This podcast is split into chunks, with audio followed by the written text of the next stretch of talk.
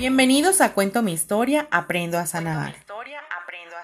Un espacio para escuchar las voces de quienes han sido silenciados en nuestro país. Historias de vida, muestras de resiliencia, perdón y esperanza.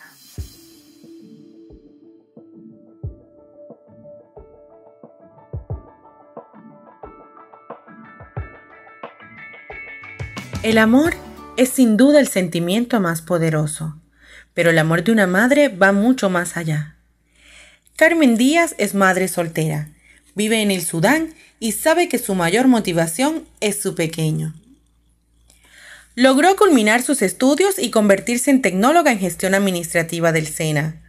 Con su esfuerzo y el apoyo de sus padres, alcanzó una de las tantas metas que se ha propuesto.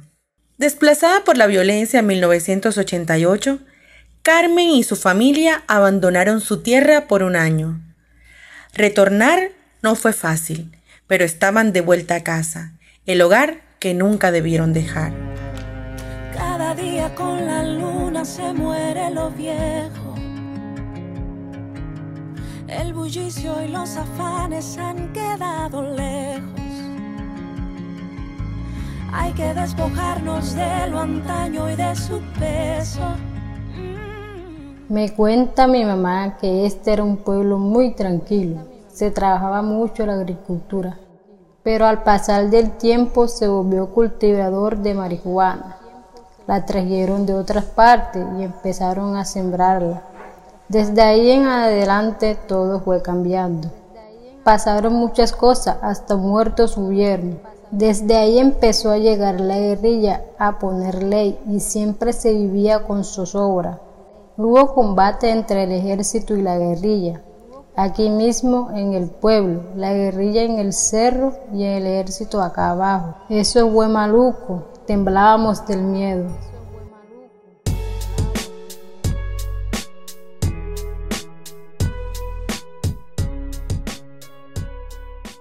Todo esto fue muy duro, Vivíamos con la angustia de que podría pasar otra vez. Después llegaron los paramilitares metiendo terror. Primero llegaron a un pueblo cercano llamado La Pacha, acabando con la vida de varias personas. A los ocho días llegaron a nuestro pueblo.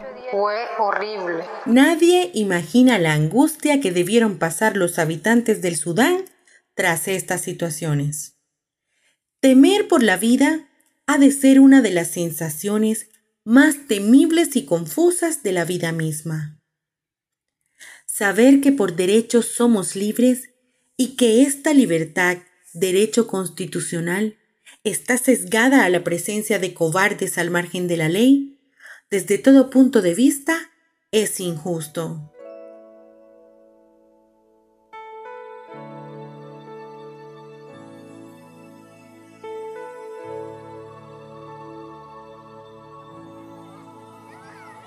Había un campeonato de microfútbol en el colegio Francisco de Paula Santander. Había mucha gente viendo los partidos.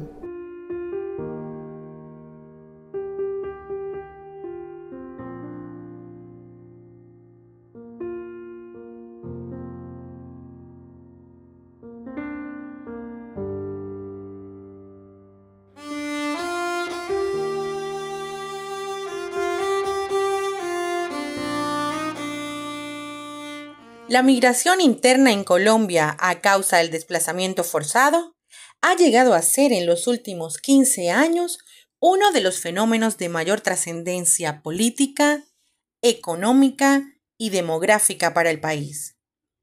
El territorio ha experimentado una redistribución. La población se ha visto forzada a moverse de manera masiva. El Sudán en Tiquicio Bolívar no ha sido ajena a este fenómeno.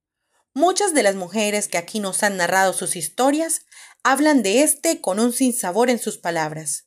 No es fácil desprenderse de lo que se ha construido con esfuerzo y amor.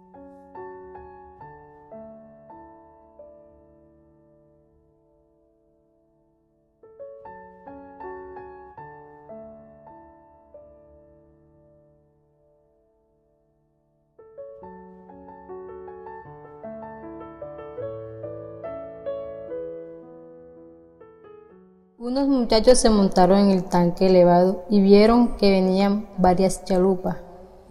No recuerdo mucho, pero decían, vienen unas chalupas y vienen gente vestida de negro.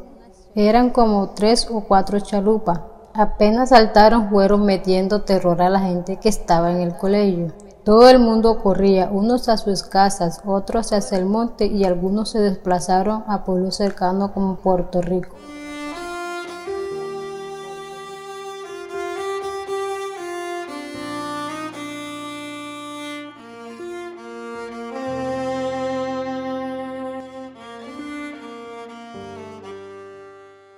A eso de las 5 de la tarde iban de casa en casa informando que había una reunión y todo el mundo tenía que estar en la plaza. Pero pasó lo que nadie esperaba. Se fue la luz y la gente estaba muy asustada porque ya habían matado a un señor en su propia casa, Héctor Julio Martínez, y no dejaron que ninguno del pueblo lo acompañara y en la mañana mataron a un muchacho que habían traído ellos. Esto pasó un 6 de noviembre del año 1988.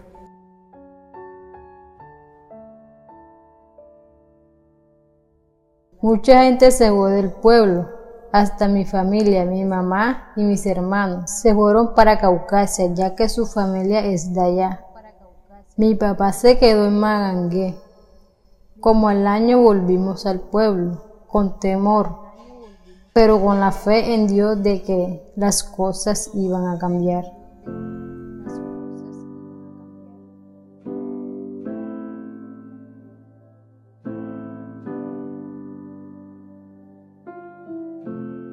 Carmen disfruta jugar microfútbol, cuida de su hijo.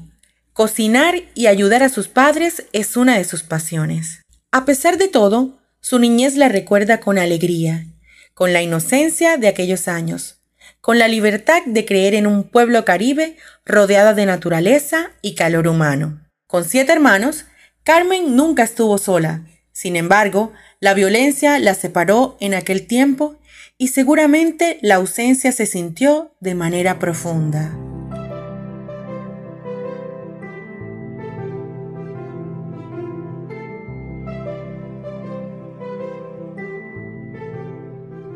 A quienes nos conocen al Solán les digo que es un pueblo muy hermoso, con gente cariñosa y humilde, con gente amable, con los extranjeros y un pueblo de paz. Lo convencería que visitaran por su gente, por su cultura, por su calidad de vida, por sus comidas, por los sitios turísticos que tiene para disfrutar con familiares y amigos. Mi pueblo es mi herencia, que me dio mi bandera se alegra la vida cuando un domingo sale a Colombia cuenta con muchos lugares maravillosos. En el departamento de Bolívar, por ejemplo, hay una gran variedad de hermosos e indescriptibles paisajes.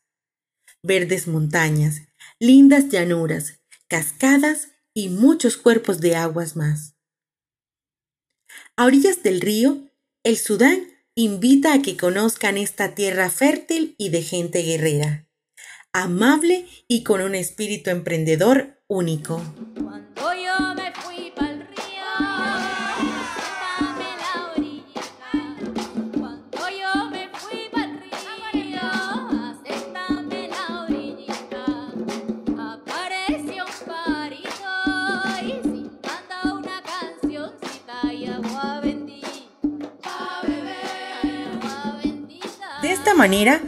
llegamos al final de este episodio en Cuento mi historia, aprendo a sanar, no sin antes invitarlos a acompañarnos en el próximo. Esperamos hayan podido conectar con la historia de Carmen, que la compartan y logren reconocerse a través de estas voces.